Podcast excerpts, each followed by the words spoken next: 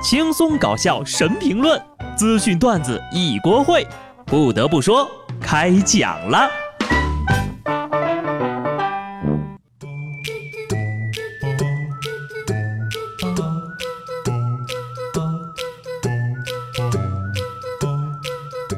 Hello，听众朋友们，大家好，这里是有趣的。不得不说，我是机智的小布。我找到一个彻底治愈拖延症的方法了，只要根本不用工作。就不会存在拖延了呀！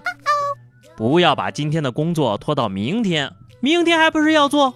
不如干脆一点，今天就把工作给辞了。明日复明日，明日何其多！既然这么多，不妨再拖拖。对了，拖不下去再辞职啊，还能多混几天的工资。至于我呢，辞职是不可能辞职了，这辈子都不可能辞职的。只有打打工才能维持了生活这样子。办公室的人个个都是人才，说话又好听，我超喜欢在公司里面。元旦节打算一个人过的啊，来这里点个赞啊！这些年呢，像圣诞、跨年、年三十、情人节、七夕节，大胖呢次次不落，始终如一，一直都在做的一件事就是玩手机。别人在约会，他在玩手机；别人去开房，他在玩手机；别人在收礼物，他还在玩手机。我就劝他听胖婶的话，去相个亲吧。他又掏出手机来给我看了这么个新闻：郑州的刘先生今年三十岁，家境呢也算是小康了哈，有车有房，但是手里没啥存款。相亲对象是一九九三年出生、刚毕业的小学生啊，不对，刚毕业的女生哈。聊了一会儿呢，小姑娘直接对他说不合适，以后别联系了。女孩最后还直接怼了一句：“你三十岁都没有一百万，打一辈子光棍吧。”刘先生苦笑说：“自己还没嫌弃他呢，一米五八的个头，一百三十斤，就这身材，在女性中应该不咋样吧？现在的女的对男的标准都这么高吗？这是世界太奇妙，还是他见识太少啊？”看到这个三十岁没有一百万存款呢，我真的是流下了羞愧的泪水啊！别的我不知道啊，先不说，姑娘一米五八，一百三十斤，算是偏胖了吧？所以请不要哄抬物价呀！你说你怎么着也不值一百万呢？要求别人有一百万的，先看看自己配不配得上吧。如果说哈三十岁没有一百万存款就得打一辈子光棍的话，真的不是我夸张，就大胖那存款。能打一百年的光棍，这应该就是他打光棍的主要原因了吧？次要原因呢，就是人家还没到三十岁呢。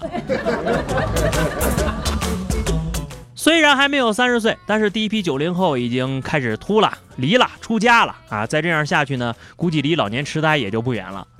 最近北京协和医院的医生亲授了一套健脑操，据说可以预防脑残。从今天开始呢，做一名精壮的佛系少年。大家可以去搜视频来看看啊！怕死的我也悄悄的跟大家聊一聊这个事儿。哎，其实我这脑子挺好使的啊，就是头发不够使。做操之前呢，只有我自己觉得脑子不够使。在办公室做完这个操，现在所有人都觉得我这脑子不好使了。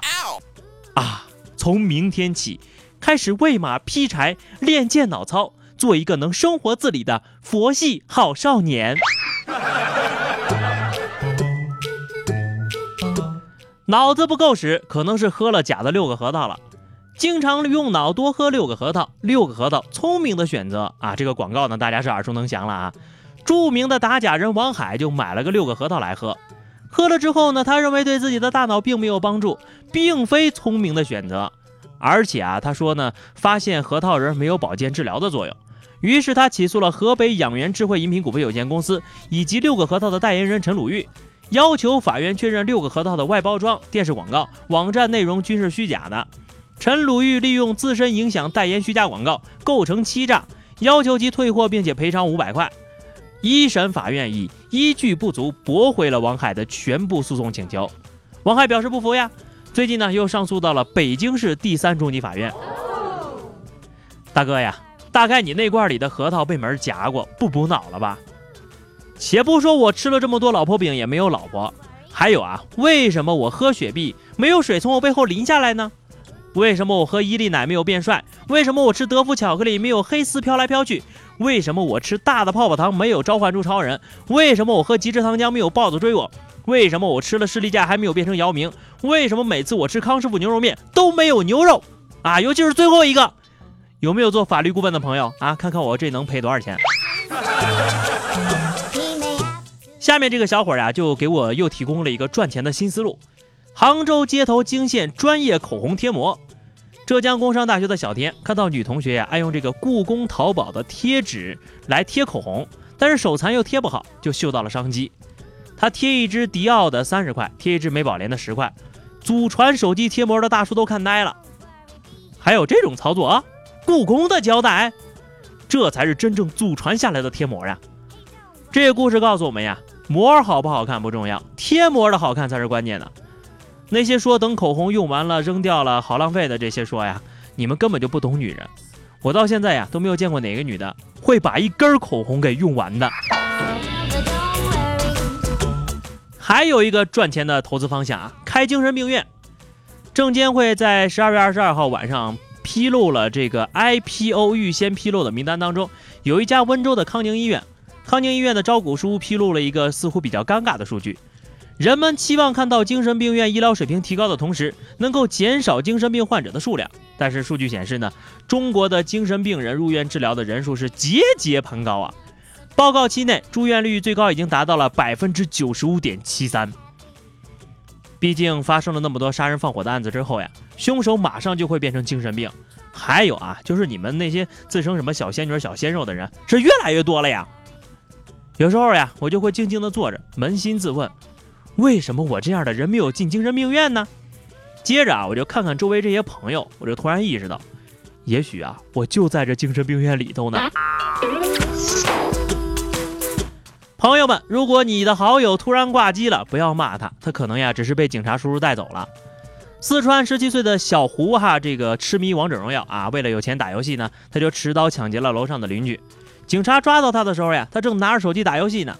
被控制以后，还激烈的反抗，对民警大吼道：“你抓我可以呀，你等我把游戏退了呀。”从玩游戏的角度来说呀，他还是个一个比较有素质的玩家哈。少年呐，你也别退游戏了，监狱里也玩不了。等你出来以后呀，这号也就废了。对他来说，我觉得最大的惩罚应该是当着他的面把账号里的符文给融了啊！再过几年呢，等他从监狱出来，成熟了。再回头看看当时的自己，就会觉得呀，肯定是健脑操作扫了。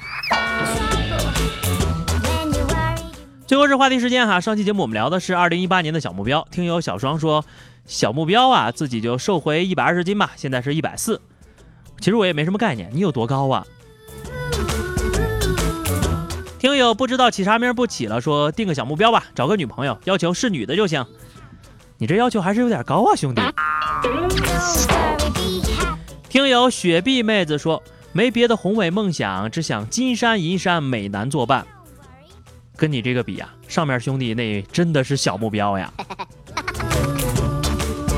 听友卫星之说哈，这个考个驾照，买个便宜点的车。哎，这个就是正儿八经的小目标了，太接地气了，你一定会成功的。当然了，不是说前面几位成功不了啊，还是需要自己努力一下的。好的，咱们本期的话题是哈，你在电梯里遇到过什么尴尬或者有趣的事儿吗？欢迎在节目下方留言，关注微信公众号 DJ 小布或者加入 QQ 群二零六五三二七九二零六五三二七九。下期不得不说，我们不见不散吧，拜拜。